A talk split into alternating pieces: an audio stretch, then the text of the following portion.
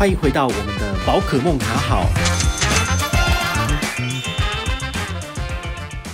嗨，我是宝可梦，回到我们的宝可梦卡好。那今天要跟大家聊的一张信用卡是刚好这几天很夯的，就是第一银行推出的所谓的桃园联名卡哦，这是呃市民卡或者认同卡。那你就会想说，天哪，我又不住桃园，那我办这张卡片有屁用吗？这是大家最想要知道的问题哦。那我大概看了一下之后，我。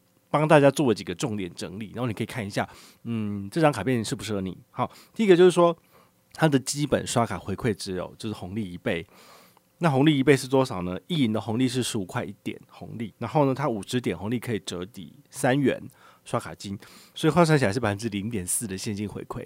你就想说，天哪，我用必备卡不是有三趴吗？怎么会需要用到这个只有八分之一回馈的卡片？好，所以。它的基本回馈其实是不好的，好，这你必须要知道。那第二个就是说，它有一个什么新卡里，哈，就是最高给五百块，那十趴现金回馈，也就是说你单笔交易满一千可以回馈一百，然后你可以拿五次，所以说就是拿五百，所以我可以把它当做是呃一张所谓的专门赚回馈的卡，好，就是卡片拿到之后，如果你刷了。五比一千，然后拿五百，就这样子。对于就是外线市人来讲，觉得大概就是这样子的一把。好，那再来要跟大家讲的是，它有主打的所谓的外币五趴回馈，这是怎么来的呢？它的两趴是给你红利点数，好，就是说红利点数五倍嘛，所以说十五元给五点。他说换算起来大概就是两趴现金回馈。再来是给你两趴的现金回馈加码，但这两趴的现金回馈加码只有上限每个月给一千，那你一千除以两趴就可以知道说你大概刷个五万块每个月。那你就可以拿到它的上限，这样是四趴。那最后有一个新户加码一趴，也就是说，如果你是旧户加办，你是没有回馈的，好，你就没有这个一趴回馈，所以你只能够拿到四趴啊。新户可以最高拿到五趴这样子，好。所以你会想说，现在又不能出国，那为什么要拿一张外币高回馈的卡片？所以这很明显就是在吃消费者的豆腐，就是说你可以看得到高回馈，但是你可能用不到，好，因为你不能出国刷嘛。那你说日本？Amazon 或者是美国啊，这些 ShopUp 之类的这些消费，这个网购可以吗？当然可以啊，但基本上我觉得你生活在台湾，你基本消费还是属于呃台湾还是绝大多数嘛。好，所以这个五趴的部分，我觉得它是一个噱头。好，对于我来讲的话，我可能会比较倾向于把它，比如说刷在 PayPal 或者是比如说 eToro 投资，但是 eToro 投资它如果是不认列呢，那对我来讲，救护四趴也没有用啊。那我这样我干嘛？我还不如用我的必备卡也有四趴回馈。好，它回馈还不是点数呢。好，所以你要特别注意哦。这张是 base 在这个红利点数而生的卡片，所以你的消费基本上都是给你红利点数，只是它有倍数的部分。好，你自己如果觉得说，诶，外币五趴对我来说好像也蛮划算的，那你就可以办卡。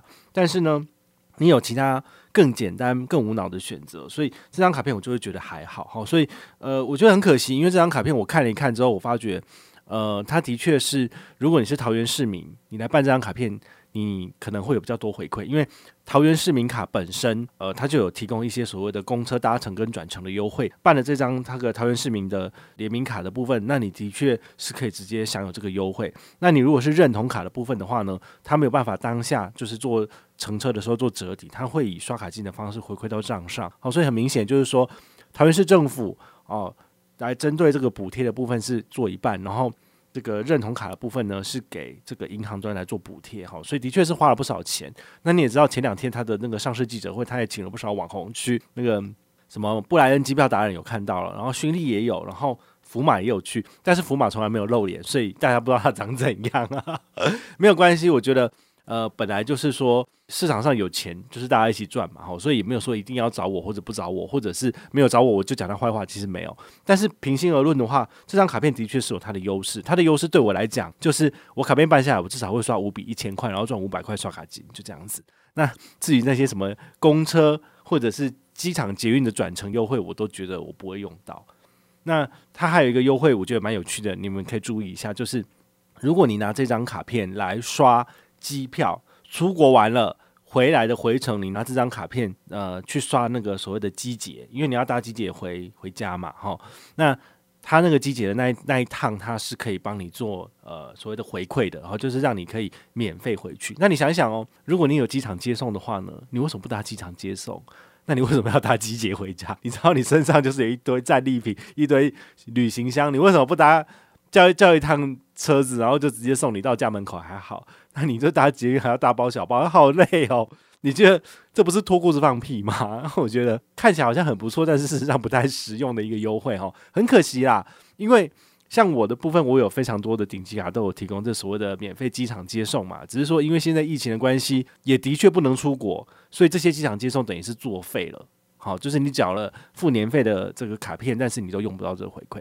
同理可证，其实，在疫情还没开放之前，他这个卡片所讲的任何的机场接送，然后什么机场停车的优惠都是没有用的。就好像是呃挂钩海外刷卡告回馈，哎、啊，你就不能出国啊？你拿这个回馈有什么用？所以我觉得现在大家还是要把我们的呃重心 focus 回来到我们的国内消费，在这边的话，你的确比较有可能可以拿到回馈。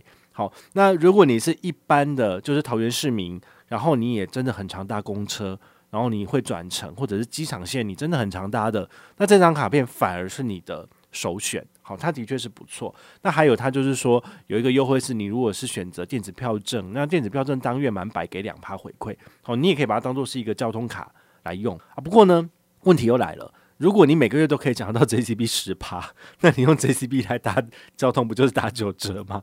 那为什么要用这张卡片只有两趴，就是九八折呢？它好像也比较差一点点哦。所以呢，呃，我觉得它的确通篇看起来很厉害，五趴十趴，然后几趴几趴几趴的折扣就是写的满满的，你会觉得说哦，好像还不错。但事实上，如果你呃认真的去拆解它的每一项优惠之后，你会发觉它有可能不适合你。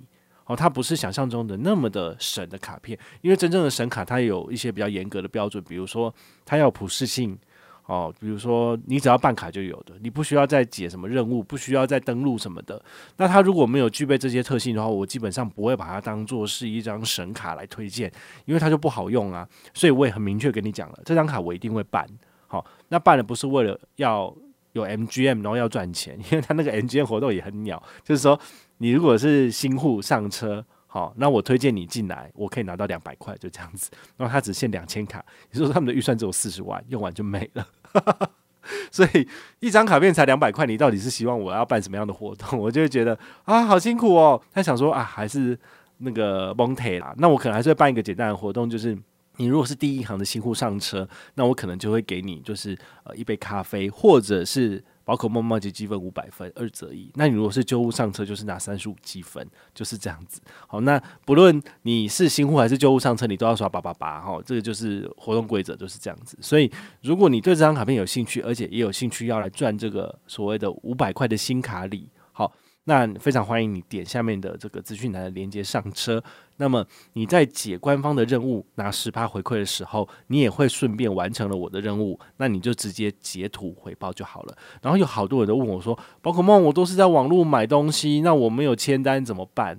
我就想说，你们一定都没有认真进去我的那个回报系统看。我上面有写了，就是你不论是实体签单或者是未出账明细，只要就是跟卡片正面放在一起。然后截图回报就好了，所以我没有要求你一定要拿去实体刷，你在网络上面买买五笔一千块也可以。好，所以呢，这个是今天这张桃园市民卡的介绍。好，第一银行它真的蛮有心的，就是呃连续好像三月份就推了两张新卡哦，一个是南部的百货公司联名卡，好异想天地，然后另外一个就是这个桃园市民卡，可见他们其实是蛮积极在做这一块的，但是非常的可惜，因为他们的产品都。不太具有竞争力，因为他们都走短期的，就是说，呃，这张卡片的活动预算就是半年之内用完，那半年之后就没了。好，那这个活动这张卡片是到明年的一月三十一号，可能还可以，但是我个人觉得明年他的确不太可能去延续这样子的好康啊，因为他也没有那么多预算去一直去花钱哈，